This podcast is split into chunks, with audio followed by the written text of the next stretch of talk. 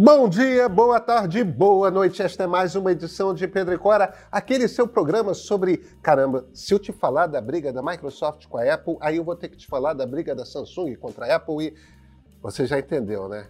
Pedro e Cora, como vocês sabem, toda terça-feira, toda quinta-feira, no YouTube do Meio, na sua plataforma favorita de podcast. Eu sou o Pedro Dória. Ao meu lado está minha queridíssima amiga Cora Rony. De que a gente vai falar mesmo, Cora?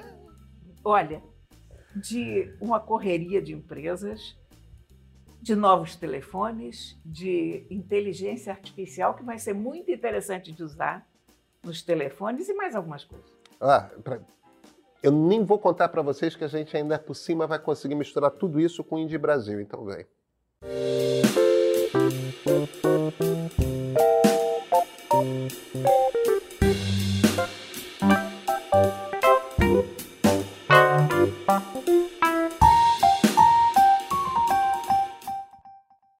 Clara, e a Microsoft é a maior empresa do mundo, hein? Não é? Eu ia dizer de novo. Não, é diferente.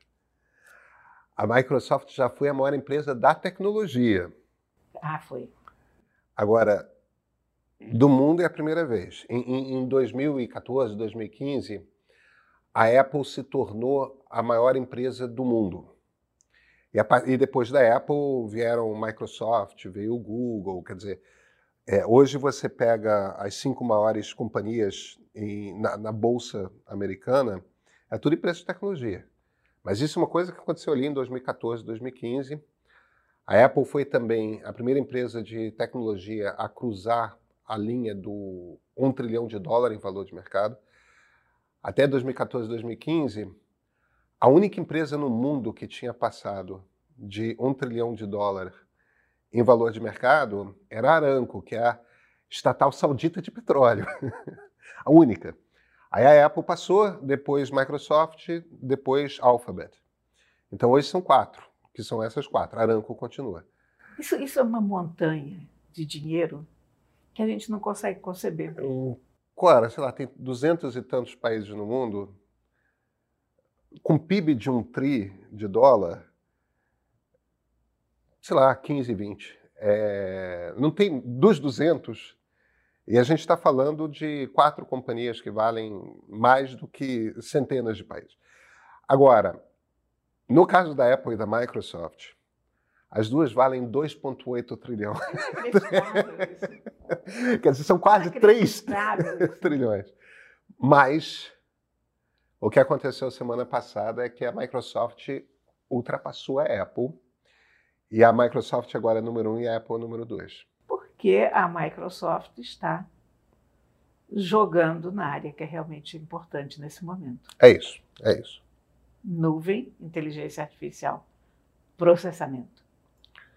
É, principalmente a inteligência artificial, né? É, é, que, de certa forma, por que, que a Apple lá atrás virou o, o, a maior empresa do mundo? Porque a Apple inventou o smartphone. Eu sei que existiam smartphones antes. É, eu, mas, eu, eu mas a dessa afirmação. Mas a maneira como a gente entende um smartphone não é uma telinha e um teclado físico embaixo. A maneira como a gente entende um smartphone sim, sim. é uma tela com ícones em cima dela e, e, e, e através da qual a gente se relaciona Sim. pelo toque. Quem inventou isso foi a Apple. Isso foi. É, é, é verdade. Ela fez o padrão. Usa-se mais Android do que iPhone no mundo? Claro. Mas o problema é que, como a Apple inventou esse troço, e esse troço se tornou a principal ferramenta de comunicação do mundo, na década de 10 é, é, é, do, do, desse século que a gente está, essa invenção no mundo dos smartphones fez da Apple a maior empresa do mundo. É, o problema é que a gente está saindo da era em que o principal ne negócio da tecnologia é o smartphone e estamos entrando na era em que o principal negócio da tecnologia é a inteligência artificial. Aliás, é engraçado, né? Porque a, a Samsung acaba de lançar sua nova linha, o S24 foi ontem. Isso. Fizeram um anúncio. E o que, que foi a estrela do evento? Inteligência artificial. Quer dizer, você vê que mesmo o smartphone, essa coisa claro, toda, claro. toda poderosa, da qual a gente depende realmente 24 horas por dia, percebe que se você não, se a inteligência artificial não entrar aí, vai ficar pelo caminho. Agora, vem cá, como, é que a Samsung está olhando para a inteligência artificial em, em, em smartphone? Como... Ah, é muito curioso e, e eu estou louca para ver. Uh, esse lançamento de ontem, em termos de hardware, ele não, não apresentou nenhuma grande novidade. Se você olhar a linha S24 e a, a linha S23, eles são praticamente iguais, os telefones, tem uma diferença de processador, tem uma diferença de de tela, mas nada que você diga, ah, vou trocar meu telefone, preciso dessa nova linha. Porém, em termos de software, fez uma diferença enorme. Eles estão com a parceria com a Google, estão usando as ferramentas de inteligência artificial do Google e estão com algumas coisas que me pareceram muito, muito interessantes. Talvez a mais útil dentro do, de uma perspectiva de cotidiano, seja uma ferramenta que eles estão chamando de Circle to Search. É assim, você pega o teu telefone e você faz um círculo ou sublinha, apertando a tecla de, de entrada dele, você circula alguma coisa, marca de qualquer maneira. E imediatamente você tem o resultado da busca daquilo. Ah dentro de qualquer aplicativo, na tela em que você tiver, uh, o que for. Não Dispara parece, uma busca no Google. É, não parece muita coisa, mas repara só que até aqui, se você quisesse procurar alguma coisa em relação a uma foto, você tinha que salvar aquilo, abrir o, o Google Foto, fazer a busca. Não, agora você, basicamente, você apoia o dedo sobre aquilo e você tem todas as informações. Isso acho que vai ser isso, muito, isso muito, muito usado. É o tipo da coisa que eu me vejo usando uma vez e começando a usar inúmeras vezes por dia, né? Isso, isso, tá, isso saiu por enquanto nesses três aparelhos que a Samsung lançou, o S24, o S24 Plus e Ultra, e em dois novos Pixels do Google, da Google. Mas há outras coisas muito interessantes que a Samsung lançou. Por exemplo, tradução simultânea enquanto você telefona.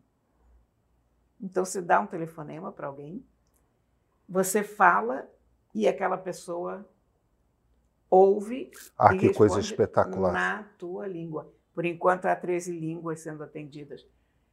Isso é absolutamente genial, porque você imagina, você está na China, que é aquele problema, para quem vai à China, de total incomunicabilidade, a não ser para quem fala chinês, mas não somos muitos no Ocidente com essa capacidade.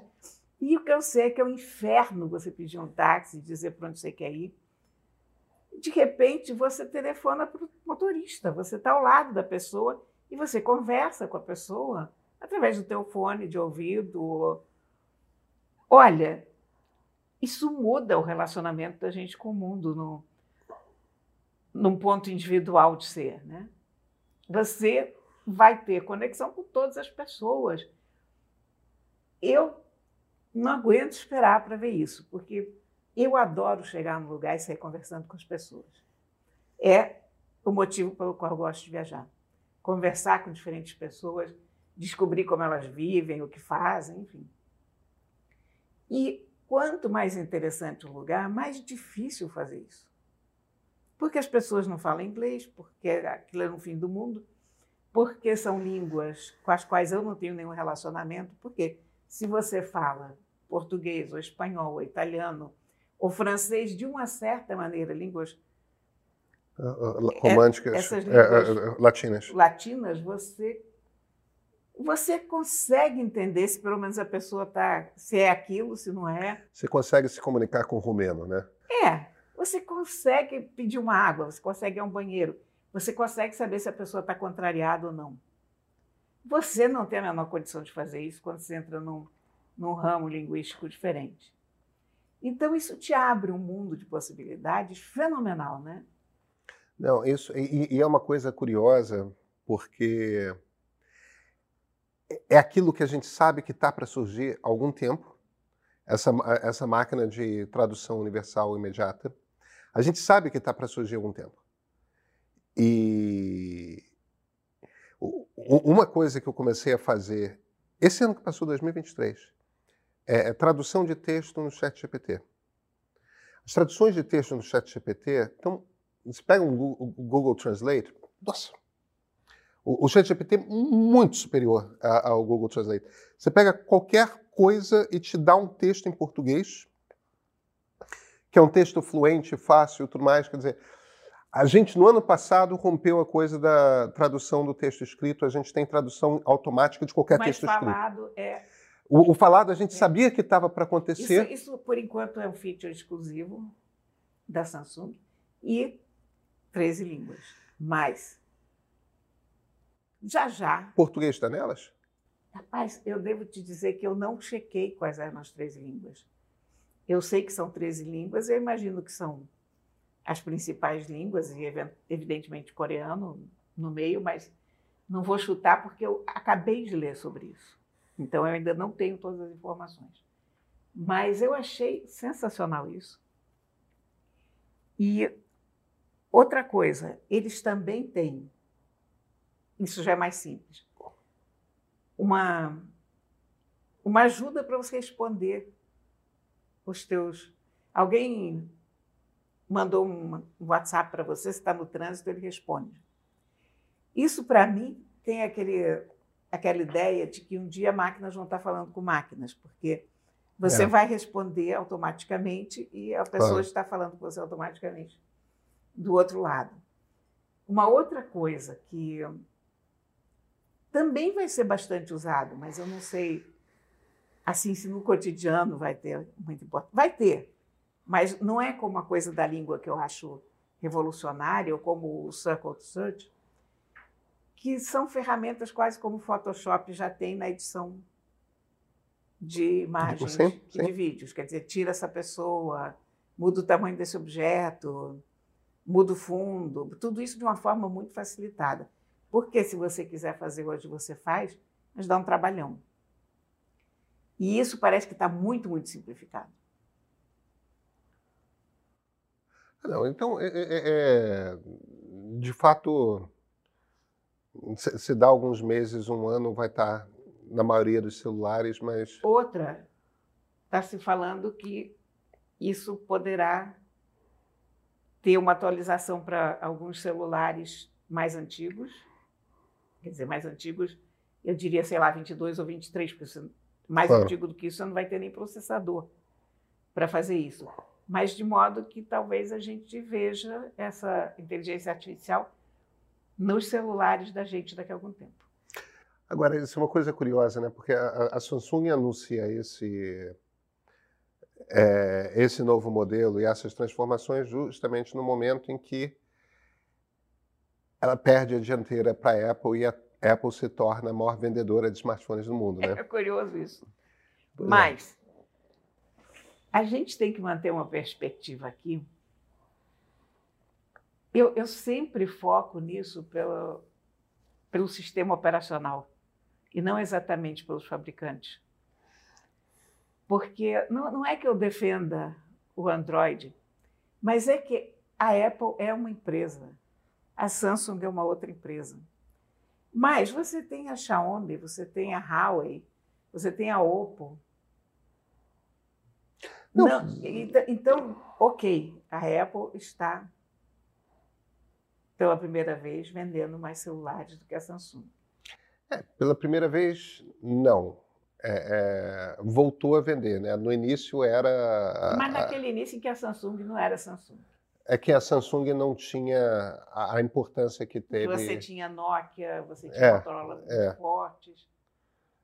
Não, não, você mas, tem é toda razão. É... Mas eu acho que você tem uma procura grande pelo, pela Apple, sempre teve, mas eu acho que a Apple conseguiu meio que furar aquela bolha de só Estados Unidos. Ela, ela chegou com muita força à Ásia.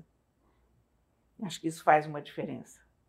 Você tem uma classe consumidora mais forte na China claro. do que você tinha, eventualmente, na Índia. Quando você pega um país de bilhões de habitantes, mesmo uma percentagem ínfima desses bilhões são um número considerável de consumidores. Né? É, é. Então, acho que tem, tem vários aspectos aí. Não, super. É, é, mas é curioso que a Apple ganha essa proeminência, essa, essa importância nos smartphones, ultrapassa a Samsung, vira a principal vendedora de smartphones do mundo, no momento em que smartphones já não são mais o que define Exatamente. você ser uma grande É. empresa de tecnologia, né? E, e- e nesse sentido, a gente volta círculo completo com, com a Microsoft na frente. É, sabe, eu, eu, eu acho que tem uma hesitação, é um marco. É uma É um marco relevante, tem importância. Embora eu só reafirmaria, é, enquanto, sei lá, cada dia muda, evidentemente. A Microsoft vale 2,87 trilhões de dólares e a Apple vale 2,82 trilhões de dólares. A gente, na verdade, está falando de companhias que há algum tempo valem mais ou menos a mesma coisa uma da outra. grandes. É. Que, que tem dois CEOs barbaramente talentosos. E é interessante que tanto o Tim Cook quanto o Satya Nadella são, diferentemente do que eram os CEOs fundadores, né, Steve Jobs e Bill Gates, são sujeitos muito discretos. Exatamente. São- quase o contrário, né? São, São discretos, são low-key, é, não aparecem muito. não. Sempre que aparecem muito simpáticos, É. é, sorridentes. Eles têm um tipo físico parecido, né? Tem, Aqueles sujeitos tem. magros, É. assim, é, cabelo curtinho, Satya Nadella careca, inclusive, é, e sempre prontos a sorrir, mas não tem aquela coisa espalhafatosa, né? Agora, Bill Gates entrando de toga romana em festa de aniversário, né? olha aqui. Imagina o orgulho da Índia a essa altura como, como país. Ah, por causa do Satya Nadella? É. Porque os principais CEOs da tecnologia hoje, e o principal segundo escalão, e o principal terceiro Ah, escalão, tem o Google também, né? é indiano. É. Não, Eu é- acho a, a Índia um fenômeno fabuloso, sabe? Essa vocação tecnológica, essa e é uma vocação que eu atribuo ao alto status que a educação tem na Índia, Ah, ao valor que se dá a uma educação, ao ao caráter a- de aspiração que a educação tem. Quer dizer, os jovens na Índia querem ter uma educação maravilhosa. E eu acho que sem essa vontade você não consegue um resultado desse. Agora, eu acho super interessante isso que você está falando. É, porque na Coreia também tem isso, né? Esse mesmo traço cultural. É, É que se dá um valor real à educação. Não é abrir escolas, é a educação de fato, a educação como valor. é, Eu acho que o Brasil se perde porque o Brasil não dá nenhum valor à educação. Todo político fala em mas eu acho que, não é, eu- acho que inclusive- não é uma coisa. É, é, eu, eu- eu acredito muito em gente. É, o que, que motiva a pessoa, né? O que que ah, você, você usou um termo muito chave que é a coisa aspiracional. E eu deixa eu pegar um, um- um exemplo aleatório que me ocorreu, mas e, e- e eu não quero politizar o programa, não. Mas uma das coisas mais interessantes na Tabata Amaral, na deputada Tabata Amaral, que você deve ser candidata à Prefeitura de São Paulo, agora é o quanto que ela fala. Sempre que ela conta a história da vida dela, tem menos de 30 anos de idade, ela não tem idade para ser candidata a presidente da é. República, né? É, sempre que ela fala da vida dela, o, o, que ela marca sempre é o, o quão difícil foi ela se educar. O quão difícil foi ir para a escola, o quão difícil foi conseguir bolsa para uma determinada escola que ela conseguiu, é, o, o, quanto, quando ela fala das pessoas chaves que ela tem, foi, não, que, que, que meu pai fez isso para aquele dia eu conseguir ter aula. Eu tive um professor que é, é, me arranjou um, um, hotel em que eu podia dormir, que era perto do. É, tipo, ela sempre conta a história da vida dela centrada em as pessoas que me ajudaram a estar na escola o que que eu tive que de que que eu tive que abrir mão para estar na escola, o que que ela foi para Harvard com uma bolsa de Harvard. As pessoas falam que ela conseguiu mas bolsa ela, na, ela, na Fundação é Lehman e tudo mais. É uma exceção. Não, não, é claro que ela é uma exceção, mas é, é justamente isso de é, ela é uma moça, obviamente, muito inteligente, muito muito dedicada a estudar, inclusive, inclusive hoje como deputada federal. Ela, essa história dela que foi para Harvard, tendo passado em Harvard com bolsa integral dada pela universidade, não é como dizem uma bolsa da Fundação Lehman, ela teve uma bolsa da Universidade de Harvard. É, isso se deu Claro que ela é inteligente, mas porque ela tinha uma coisa centrada ali que é eu preciso me Exatamente. educar. Se você tivesse uma quantidade imensa de brasileirinhos e brasileirinhas que tivessem isso introjetado, agora esse troço não é introjetado pela criança. É, isso é introjetado pelos pais da criança, pelos é avós da criança. pela sociedade. E eu acho que a sociedade brasileira deixou de ter a educação como um valor. É. Eu lamento dizer isso, eu sou brasileira. Mas não é uma coisa que tenha mais qualquer valor. Há uma confusão muito grande no país em relação à escola e educação, quer dizer, todo mundo diz: ah, vou levar as crianças todas para a escola. Isso é uma coisa completamente diferente de você dar uma educação para a criança, porque se aquela escola não tem condições, não tem professores. Se os professores já foram alunos eu acho que tem, de gente, professores desmotivados, olha. Eu acho que a gente tem que tomar um é cuidado. Eu acho que a gente tem que tomar um cuidado só com essa generalização que é, é não, não é não é trivial para pessoas que não tiveram acesso à educação entender a centralidade da, da coisa. Então, eu, eu, eu eu estou dizendo, muitos pais talvez não tenham mesmo a, a, a, compreensão porque não foi dado a eles. Mas é isso é, que eu estou dizendo. É, é. No fundo é.